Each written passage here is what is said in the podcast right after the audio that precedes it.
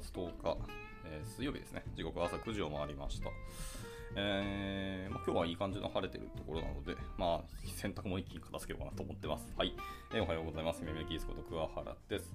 ではですね、本日も朝活始めていきますが、えー、今日は、えー、2つの記事ですかね、ちょっと読んでいこうと思います。ちょっとタイポってますけども、えー、1つは、えーと、ストーリーブック7.0、えー、デザインのスニークピークってやつですね。まあ、いわゆるデザイン、ストーリーブック7.0の、あのデザインについて、まあ、ちょっとチラ見せ的な、こんな感じでやってますよっていうのをご紹介だそうですね。で、もう1個は、えー、ボディマージンの8ピクセルっていうのが、まあ、ブラウザについてるんですけど、それは何でそれがついてるのかっていうのを、あのまあ、歴史をちょっと遡りつつも見てみようかなっていうところでした。はい。もし時間余ったらか、もしくは次回以降で読もうと思ってるもので、なんかトップレギュアツーリング、インデブツールっていうのがあって、もここも気になるなって思ったんですけど、まあ読めるかとかしのあのソースコードが結構出てきたりするので、後半の方は。なのでちょっとそこは悩ましいなと思ってますので、まあ、トップレイヤーの話は次回かな。まあ一応ざっと見て読めそうだったら読もうと思います。でなければまた記事のいわゆる読み物系を読んでいこうかなと思っております。では、えー、早速、えー、1つ目ですね、ストーリーブック7.0デザインスニックピークからやっていきたいかなと思います。はい。あ、石井さんですね。昨晩ありがとうございました。えー、今日もご参加いただきありがとうございます。じゃあ、えー、早速入っていきましょう。ストーリーブック7.0ですね。ちょっと最近あんまりストーリーブックまだ触らなくなったので、まあ、まあ案件やってないからなんですけど。ただなんだかんだ更新は気になるところですね。はい、行きましょう。えー、毎朝、えー、何千人もの開発者がストーリーブックを起動して、1日の仕事を始めています。ストーリーブックは、えー、Netflix、Adobe、えー、EU のフロントエンドフレワークフローでの支えていますと。でえっと、利用が増えるにつれて、UX のエッジケースや不整合にさらされることが多くなりますと。はい、過去3年間、私たちはユーザビリティを調査し、UX のフィードバックっていうのを集めてきました。でこの度に、ストーリーブック7.0あこの度ですね、この度ストーリーブック7.0のデザインを公開することができ、とても嬉しく思っています。ま、より少ないクリックで、より少、え、短いマウス移動で、より少ない待ち時間で、より多くのものを、え、構築できるように、えー、Core UI パターンというのリフレッシュしましたと。はい、かなり UX を、え根本的な観点から見直したというところですね。はい。で、大きくまあ5つぐらいの観点かな見てますと。はい。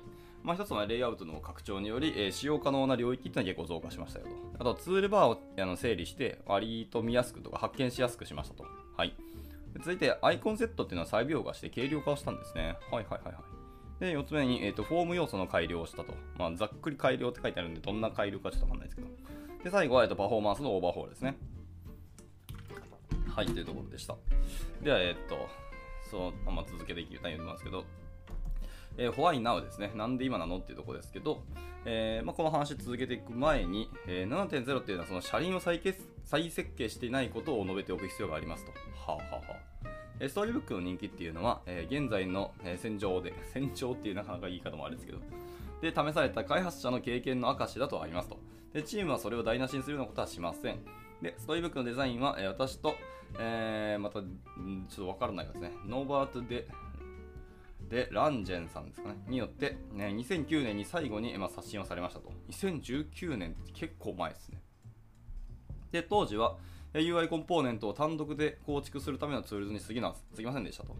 で、コミュニティが開発について、まあ、UI ドキュメントやテストにおけるストーリーブックの能力もどんどん向上していったよというところですね。はい。で、えっ、ー、と、these days なので、まあ、最近ですね。最近では、えー、マイクロソフト、えー、Shopify、えー、Monday.com など、まあ、数えきれないほどのチームが、えー、耐久性のある UI を、えー、世界中に出荷するために、えー、ストーリーブックに依存しています。しかし、えー、ストーリーブックの拡張機能ですね。えー、機能拡張に伴い、えー、コミュニティが長年にわたって、えー、視覚的な不整合や微妙なバグに、えー、つまずくことは避けられませんでしたと。7.0のデザインはこのような蓄積されたフィードバックに対応し、ストーリーブックの将来のための、え基礎となるような UI パターンっていうのを構築しています。ユーザーとしては、え使い慣れたワークフローの上に、え洗練された新しい UX を手に入れることができますと。はいはいはいはい。本当に車輪の再発明ではなくてですね、割と刷新なんですね。とはいえ、でも今までの、えーと、ユーザー体験ではそのままですね。それ,、まあ、それをより改善したっていうところですね。はい、で一応あの画面キャプチャーがあって2016年、2019年、2022年ってちょっと比較の、あの画像がパッて貼ってあるんですけど、まあ、確かにあのメニューが見やすくなったり、色合いが良くなったりとか、あの幅が大きくなったり、プラグインが設定できるようになったりとか、どんどんどんどん拡張を確かにしてきたなっていうのはありますね。はい。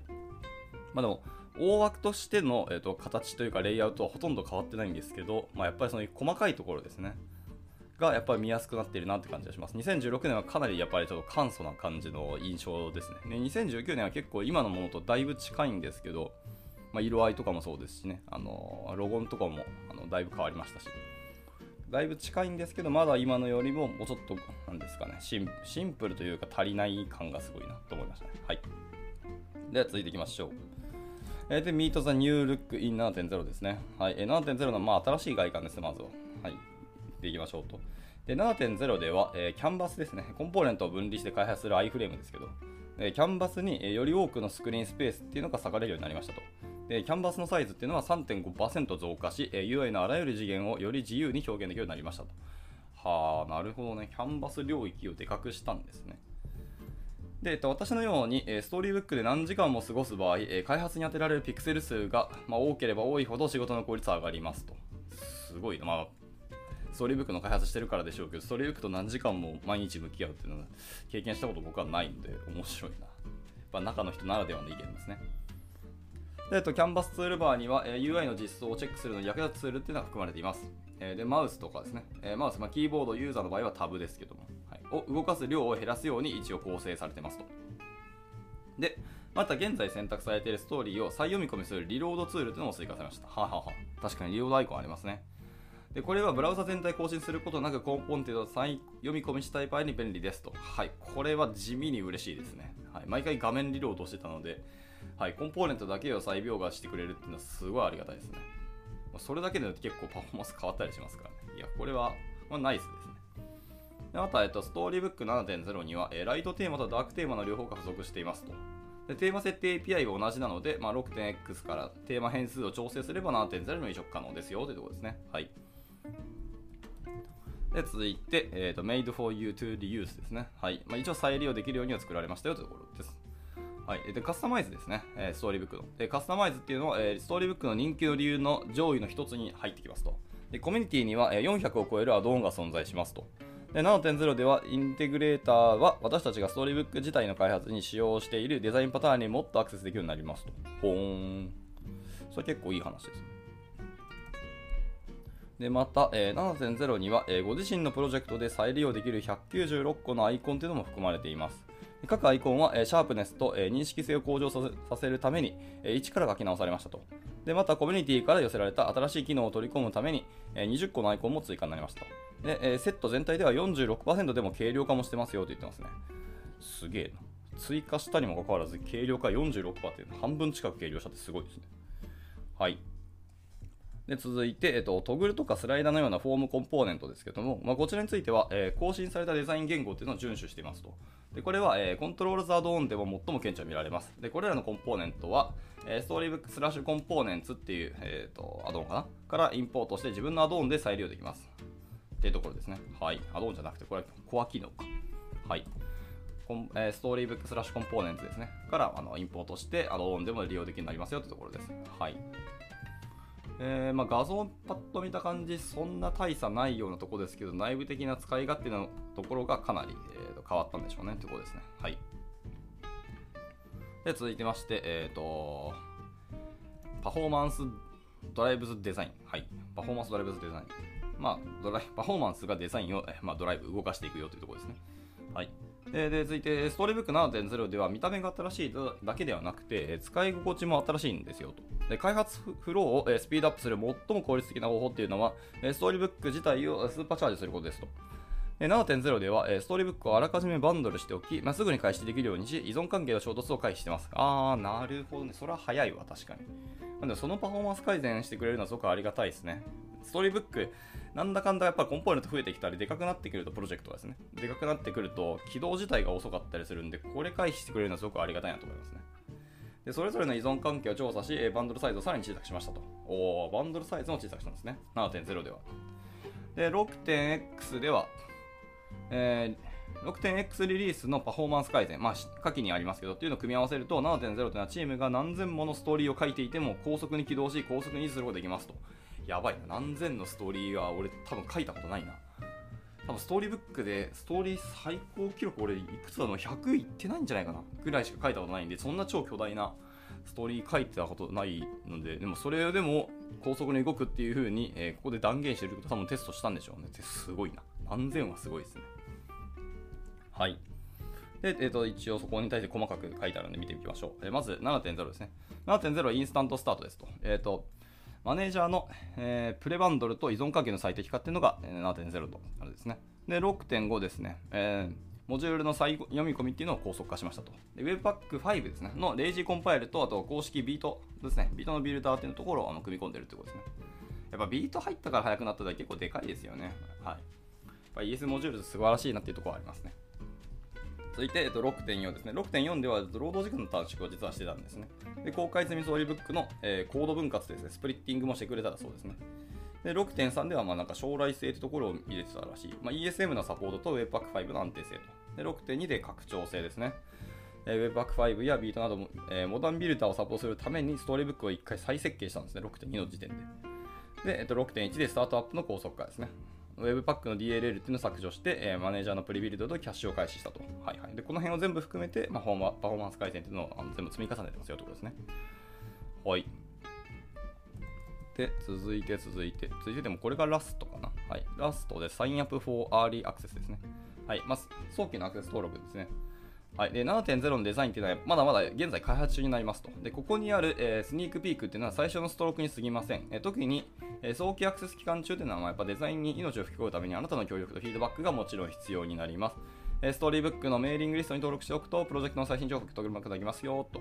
で、 Storybook ユーザーインターフェースにアイデアをお持ちですでしょうかと。え疑問ですね、これは。で、えーと、 Storybook の Discord チャットとかに、えーと、そのシャープデザインっていうチャンネルがあるんで、まあ、そこに参加してください。えー、新人の開発者、ベテラン開発者問わず、えー、投稿をお待ちしてます。えー、7.0デザインっていうのは、えー、マイケル・アレスタッドと、えー、ドミニック、んなん読めなんて 読めない。これ、なんて読むんですかね？はい、NGU イエンさん。はい、読み方しなくてすみません。えーまあ、この筆者の方ですね。はい。っていう方が、えー、ストーリーブックコミュニティ全体からフィードバックを受けながら日々解説してますよというところでした。はい。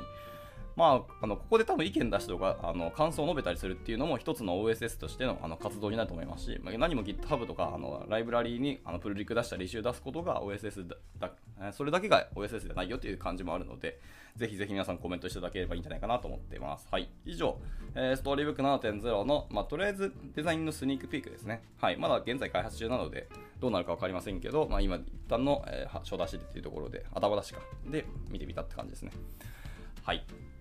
まあ、大きくドラスティックに見た目が変わるって感じではないですが、えー、使い勝手っていうところです本当に UX のところに、えーと、改善が見られるっていうので、はい、あの地味なんだけどかなり良いっていうような改善だなと思いましたね、これは。はい、ちょっとまあ皆さんの方で見てもらってもいいかもしれないです、これは。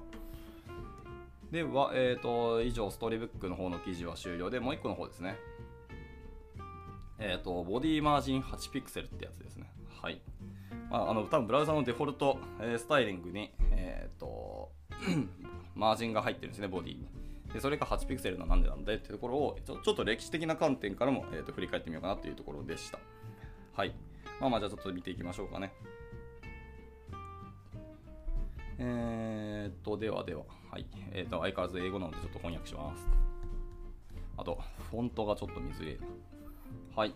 じゃあ行きましょう。えーと、全てのブラウザーっていうのはボディ要素に8ピクセルのマージンを追加しますと。でこれは W3C が推奨する、えー、デフォルトのスタイルシートの一部で、えー、ブラウザーっていうのは通常、えー、独自のユーザーエージェントスタイルの開発点として開始点として、え使用しますと。しかしなぜ8ピクセルなんでしょうかってところを、えその由来が何かっていうのを見ていきたいなってところでした。はい。一応であのデフォルトスタイルシートってところにあのリンク貼られてますので、まあ、ここを見てもいいかもしれないですね。はい。では行きましょう。えー、イニシャルバリュー VS、えー、ブラウザーデフォルトってやつですね。はい。まあ、僕らが設定するような初期値とブラウザーのデフォルトってところですね。はい。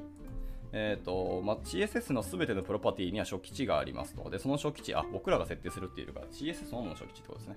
はい、そのその初期値っていうのは、ウェブ全体のすべ、えー、ての要素で同じになります。えー、ディスプレイの初期値は、えー、インラインで マージンの初期値はすべて0になりますと。はい。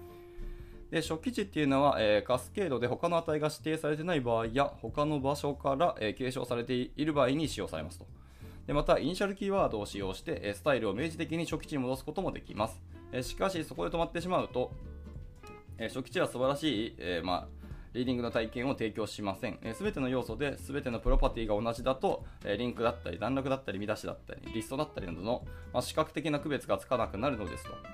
で、アルティメット CSS リセットを使えばそれがわかります。はい。アルティメット CSS リセットっていうのは、これは多分ライブラリーっぽいかなはい。えっ、ー、と、2019年の記事のリンクが載ってますけども、まあ、ここでちょっと見てみてください。で、その中に、えっ、ー、と、一応、ソースコード書き方があって、えー、これはですね、アスタリスクスペースであの設定されてるんで、本当に全要素って感じですね。に、えー、 all コロン、 initial、びっくり important っていう感じで、もう超無理やりあのリセットをかけてるって感じですね。はい。で、これについて、え、このため要素ごとに異なるデフォルト値を提供する、え、ブラウザーのスタイルというのが、えー、必要になりますとで。一部の要素っていうのは display block であるべきであり、まあ、div とか段落とかリスト見出しなどなどっていうのですね。でこれらの要素の一部には読みやすさを向上させるために余白がもちろん必要になりますと。でリバートキーワードっていうのを使用すると、え、指定された要素の任意のプロパティを、え、ブラウザーのデフォルトスタイルに戻すことができます。で技術的にはこれは作者期限のスタイルを全て削除してしまいますけども、ユーザー期限のスタイルは稀なので、ブラウザ期限のスタイルになることがまあよくありますと。まあまあそうですよね。で、えー、と続いて、えー、スタンダーゼングブラウザーデフォルトですね。はい、ブラウザのデフォルトの標準化ってところですけど、はい、でと、ブラウザのスタイルっていうのは重要ですけど、まあ、間違っているとか予想外だと感じたときに初めて気づくことが多く、まあ、リセットや標準化っていうところで、えっと、解決すべき問題だと考えてしまいますと。ま、それはありがちですよね。で、えっと、リセットっていうのはデフォルトを削除して、より真っ白なキャンバスっていうのを実現するために使いますと。で、えー、いわゆる standardize なので、あ、じゃあノーマライゼーションか。なので、ま、標準化というか、正規化というか、ま、ちょっと日本語ですると難しいですね。ま、ノーマライゼーションですね。っていうのは、え、デフォルトをブラウザ間でより一貫したものに、えー、しようとするものですと。はいはいはい。 normalize ってそういう観点ですよね。真っ白にするんじゃなくとにかく、えー、リセットするわけではなくてですよね。ブラウザ間での一貫したものっていうところに重きを置いてますと。で、CSS ワーキンググループと,、えー、とブラウザベンダーっていうのは、え、デフォルトのスタイルが異なるブラウザ間でより一貫性がある場合に、え、最も効果的に機能することも、まあ、我々は理解していますと。で、ブラウザーは自由に好きなスタイルを提供できますが、ほとんどのブラウザのデフォルトっていうのは、え CSS の、え仕様ですね。で、提供されている、しかも正規化されていない、えデフォルトのスタイルシートに遡ることができますと。はい。もっと新しい場所がどっかにあるはずなんだけど見つけられませんでしたっていうところですね。はい。えー、で、書いてたんですけど、そこに打ち消し線があってアップデートが追記がありますね。えーと、推奨させるデフォルトスタイルっていうのは現在 CSS の仕様ではなくて、えー、HTML ライビングスタンダードの一部というふうになっていますと。HTML ライビングスタンダードっていうのを僕は知らなかったんですけども、これもリンク貼られてるんで、まあ、あの見ていただければと思いますね。あ、まあ、あれですね、これ What are G の、えーと、ドキュメントにちゃんと書いてあったってことですね。はい。で、一応、えーと、CSS2.2 のデフォルトスタイルシートっていうのが、まあ、その What are G とか、えっ、ー、と、なんだっけ、CSS のデフォルトスタイルのところを決めている CSSWG っていう、あの、コミュニティとかがあるんですけど、そこで定義されている2.2のデフォルトスタイルシートっていうのも一応記述に載ってますので、ここで見てください。さすがにこれ音読すると長すぎるし、あのこれソースコードなので、たまに理解できない気がするので、ここは後で皆さんで見てくださいっていうところですね。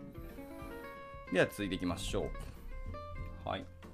で、はいえブロック要素にはブロックの表示、えテーブル要素にはテーブルの表示、まあ、リスト要素にはリスト表示と、まあ、当たり前のスタイルっていうのもあります。え見出しはより大きく、より太い文字で表現されますと。はい、しかし、その他のデフォルトスタイルというのはかなり恣意的に見えます。え3分の1ほど読み進めたところでこのようなものが見つかりましたと。はいまあ、さっきのそのデフォルトスタイルシートをガード眺めていって、え3分の1ほど読み進めたところで、えこのような記述。で、このような記述っていうのが今回のタイトルにあります、えボディのあのー、マージンですね。マージン8ピクセルっていうのがあの身に身につきました。はい。で、えドキュメントの端にある程度のデフォルトのスペースが必要なのはある程度もちろん理解ができますが、なぜ8ピクセルなのかっていうのと、これがどこから来たっていうのを今からやっと深掘りをしていくところですね。はい。割と前提長かったな。で、えっと、いきましょう。えー、Nothing ever goes away completely っていうところですね。はいまあ、完全になくなることはねえよっていうふうに言ってますが、え、デフォルトのスタイルシートっていうのはそのブラウザー間の一貫性を確保するためでだけでなく、え、時間を超えた一貫性を確保するためにも存在します、えー、ウェブ全体は前方及び後方との互換性を保つように設計されていますと。でこれは、えー、ウェブが静的であるということではなく、え、常に新しい機能が追加されているということです。しかしそれらの新しい機能が既存のウェブサイトを破壊してはならないということにもなりますと。で、稀にプライバシーやセキュリティの問題がある場合、えブラウザーというのは既存のサイトを破壊することを、えー、決定することがありますと。まあ、しかし、私たちはそのような事態を避けるためにできる限りのことをしています。また多くの場合、ブラウザっていうのは、まあ、古いマーキー要素のように、まあ、実際にサポートを削除することなく、機能を非推奨にすることをま選択していますと。で、えーと、ブラウザのデフォルトスタイルも同じようなパターンに従っています。えー、CSS が初めてブラウザに実装されて以来、えー、ブラウザのデフォルトのスタイルというのはもちろん存在していますと。でそしてブラウザーは時々新しいデフォルトを追加しますが、えー、古いデフォルトを削除するのは、非常に珍しいことですよと。まあ、やっぱり広報互換性ってところですね。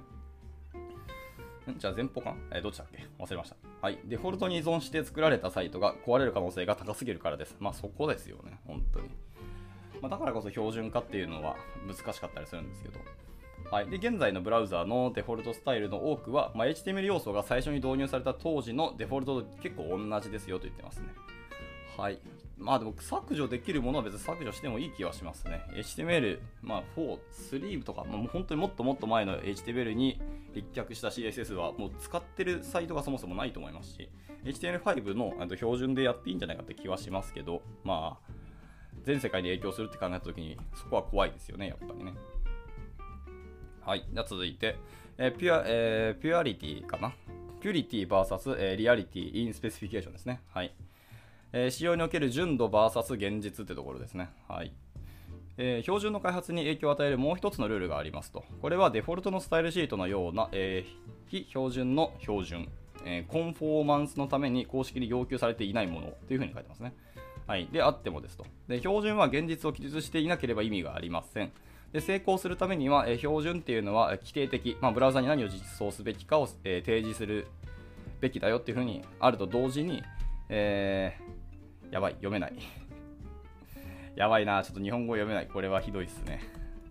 まあ、長く続くみたいな感じだと思いますけど、えー、早急と読むんですね。すいません。僕は早急というのは読み方知りませんでした。はい、えー、早急的に、えー、記述的だと、えー、ブラウザが実際に何を実装したかを記述するっていうものでなければならないんですよと。で理論的には完璧な仕様であっても、それが Web を正確に記述したいのであれば、もちろん役に立ちませんと言ってます。で、私たちは、えー、新しい機能がどのように機能すべきかっていうのを、えー、説明するために、新しい標準っていうのを書いておく、まあ、ドキュメンテーションで書いておいて、そしてブラウザーがその機能を使用通りに実装することを期待しますけども、それはより複雑な行き来するプロセスの最初のステップに過ぎませんと。まあそうですね。結果、実装するのは各ブラウザベンダーですからね。はい。私たちはまた機能が実装された後、実際にどのように動作するかを、え、反映するために定期的に、え、既存のスタンダードを見直し改定もしています。え、理想的には、え実装が仕様と一致しない場合は、それはブラウザーの問題であると考え、ブラウザーを修正したいと思います。しかし、時には、ま、変更の大きさ、変更が必要なブラウザーの数、影響を受けるサイトの数によっては、え仕様の方を更新することもまあまあまあまあありますと。CSS の設計にあたら、え間違いが生じるのは、えそれだけが原因ではないですが、えー、間違いが生じた時に修正しにくくなりますよねっていうところですね。はい、で繰り返しますけど、我々は、えー、標準自体の理論的な純粋さよりも、やっぱりブラウザーや時間を超えた一貫性の方をやっぱりあの優先していますと言ってます。まあ、結局、使う側のことを考えるっていうのがやっぱり優先だということですね。はい。まあ、確かにそれはそうだよなという。まあ、だ何のための CSS だっていう話はやっぱ出てくるので。はい。じゃ続いて、えっ、ー、と、あ、マージンオンオールアワーボディーズか。はいはい。というこですね。あの、ボディ全体へのマージンってところですね。はい。で、先月私はこのスタイルの期限を追いかけることにしました。あの、ボディマージン8ピクセルですね。でこのスタイルがデフォルトのスタイルシートの一部であることはもちろん知っていましたし、初期のブラウザーによって提供され、ウェブとブラウザーの一貫性を保つために最終的に標準化されたレガシーなスタイルであることも想定していました。はい、しかし、このスタイルはもともとどこから来たんでしょうかというところの疑問から、えー、ツイッターで質問してみたらしいですね。してみたら、ほぼ突き止めることができましたと。はい。えー、2個の投稿がありますね。はい。で、えっ、ー、と、いきましょうか。で、ステップ1ですね。ステップ1っていうのは、あの、ザ・スペシフィケーション、まあ、使用書ってところですね。はい。えっ、ー、と、アラン・スターンズっていう方がいらっしゃるですね。現 CSS ワージーの議長の一人だそうですね。ワージーの一人で議長でもある方が、えーと、デフォルトのスタイリングシートに8ピクセルのマージンがあるっていうのを最初の仕様を示してくれたっていうふうに言ってますね。はい。で、そのツイート内容も一応翻訳して読むと、えー、スペック的には2003年の、えー、W3G のあれですね、リンクですね。に、えー、と初めて登場してますと。で、えー前年のバージョンではパディング8ピクセルになってたと、実は。へー。2003年でマージン8ピクセルっていうのが最初にその、あれですね、W3C の、えーとドキュメントに出てきてるけど、もともとはその前年だから2002年ですね。2002年までは、えー、とパディング8ピクセルだっていうふうにおっしゃってますね。へー、そうだったね。全然知らんかった。っていう投稿のちょっと後ですね、に、えーすみません、おっと一つずれてましたと、うープスと言ってますね。はい、2003年にパディングもありましたと。はい、で2004年に、えー、とマージンに変更されていますというところでしたね。はいまあ、結局はまあまずはあのパディングがベースだったってことです。はい。っていうのが、まあ一応、あと、使用書レベルでの観点でそうなってますよってことが一つでした。で、えっと、なんか楽しくずっと読んでたんですけど、気づいたら、えー30分超えていたので、どうしようかな。で、こっから、まだ長いんですよね。実はこのブログ、まだ半分ぐらいしか読めてないので、ちょっと明日に回します。すいません。えっ、と、ちょっと中途半端かもしれないですけど、えっ、と、明日やりたいと思います。で、また、なんだっけ、マージン8ピクセルがなんで、その期限にとついて、また明日、改めて読み直していきたいかなと思います。はい。というわけで、じゃあ今日の朝活はこちらで以上にしたいと思います。え気づいたらすごい多くの方に参加いただきありがとうございました。えー、とちょっと僕はずっと有給を取ってるので、今日なんか仕事なのかお休みなのかよく分かってないんですけど、こんなに参加されるとちょっと思ってなくて、かなり驚いてますが、はい、まあでも、あのーとても嬉しく思います。はい。というところで、じゃあまた明日、この記事続きと、まあ、せっかく CSS の記事,、えー、と記事ばっかりなので、次はやっぱなんか JS の記事なんかないかなっていうのをちょっと見繕って、えーと読んでいきたいかなと思いますので、また明日もゆるっと参加いただければ幸いです。では、えっと本日は朝活はこちらで以上にしたいと思います。まあ、お仕事の方は今日も一日頑張ってください。えっと、まあ、暑いので体調管理も気をつけてくださいってところですね。ではでは、お疲れ様でした。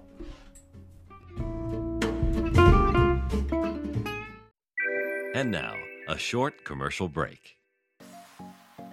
現在、エンジニアの採用にお困りではありませんか？